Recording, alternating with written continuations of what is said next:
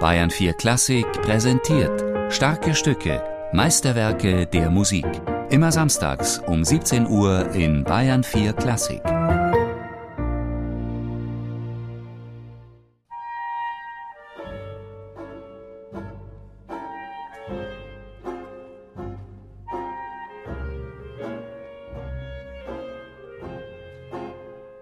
In diesen sieben Todsünden haben wir sieben Stationen, wo also immer ein Ideal in den Raum gestellt wird, dem man nicht nachgeben darf, wenn man sonst unter die Räder kommt im kapitalistischen System. Und zum Schluss kriecht diese Anna quasi auf allen Vieren. Wir haben ein Herz und ein Sparkassenbuch, heißt es im Text, und kommt zu dem Häuschen in Louisiana und die Eltern sind sehr zufrieden, aber die Anna hat ihr ganzes Leben kaputt gemacht und verwirkt und weggeworfen. Ja. Und das ist das Rezept, das der Weil und der Brecht, der Brecht als Textdichter, den Leuten auf den Weg mitgibt. So müsst ihr leben. Ihr müsst euer Leben wegwerfen und euch anpassen, dann seid ihr brav und könnt überleben im kapitalistischen System. Also es ist mit Sicherheit die artifiziellste und künstlerisch wertvollste Kapitalismuskritik, die also im frühen 20. Jahrhundert je geschrieben wurde. Da ist überhaupt keine Ideologie dabei, das ist alles reinste Vernunft. Die sieben Todsünden von Kurt Weil orientieren sich zwar an den Todsünden, wie sie die katholische Kirche kennt, doch Kurt Weil gab diesen Sünden eine andere Ausrichtung, eine neue Lesart.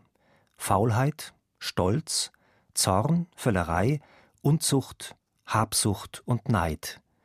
Hier sind sie Lebens- und Leidensstationen der jungen Anna, die sich für ihre Familie aufopfert, die unter den Belastungen ihrer unmenschlichen Umwelt bereits zerbrochen ist und sich schizophren wahrnimmt als Anna 1 und 2. Meine Schwester und ich stammen aus Louisiana, wo die Wasser des Mississippi unterm fließen,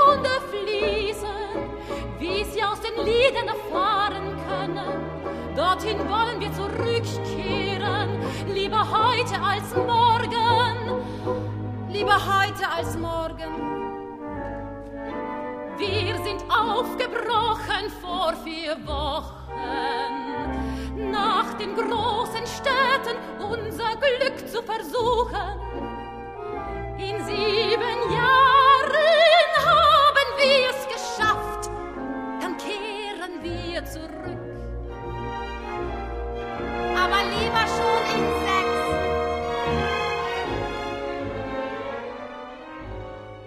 Anna 1 und Anna 2, gesungen, gesprochen von einer Sängerin.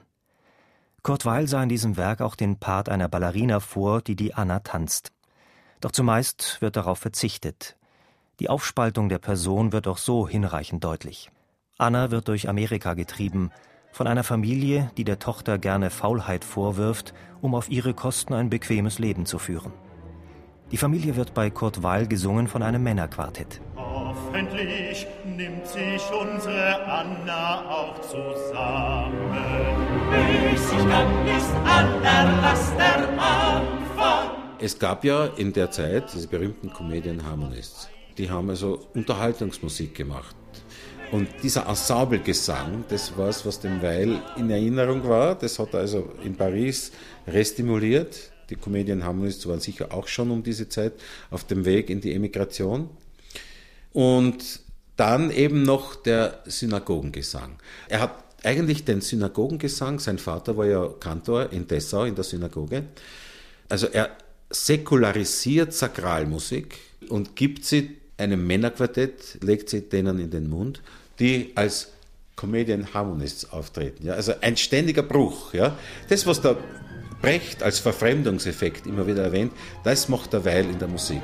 Wir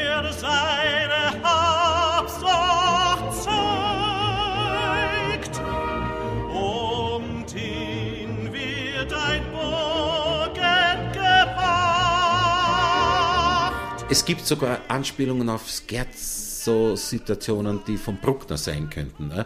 Also zum Beispiel diese große Arie vom Tenor aus dem Quartett. Wer seine Habsucht zeigt, um den wird ein Bogen gemacht. Mit Fingern zeigt man auf ihn. Die Musik macht wie in einem Bruckner-Scherzo. Und ganz am Schluss hört man das Blech wie im jüngsten Gericht.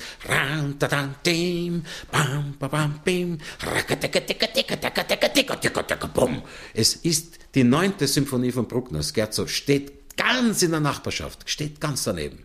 Und das ist auch so ein Trick, wo der Weil, immer wenn die Musik bekenntnishaft wird, wo sie unerbittliche Wahrheiten unterstützt, unterstreicht, koloriert, borgt er sich aus einer bekannteren Musik bestimmte Modelle aus.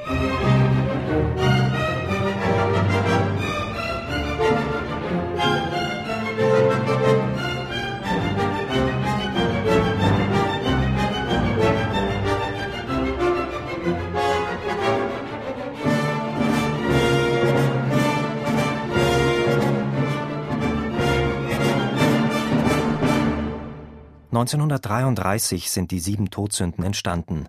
In Paris, wohin Kurt Weil vor den Nationalsozialisten geflüchtet war. Ursprünglich wollte er den Schriftsteller Jean Cocteau als Texter engagieren, doch der hatte zu viel zu tun.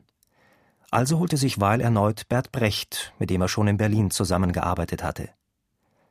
Die sieben Todsünden wurden ihr letztes gemeinsames Projekt.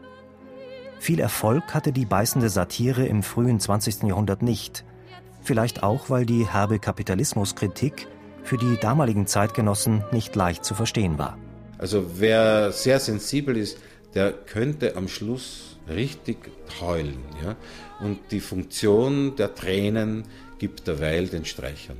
Also er setzt der Härte des Textes eine manchmal so unglaublich traurige Musik dagegen. Ja? Das schafft eigentlich diese Wut darüber, dass wir uns so ein System aufzwingen lassen müssen, immer wieder, dass wir nicht unseren Idealen gemäß leben können und immer wieder so faule Kompromisse eingehen müssen, damit wir bestimmte Ziele erreichen.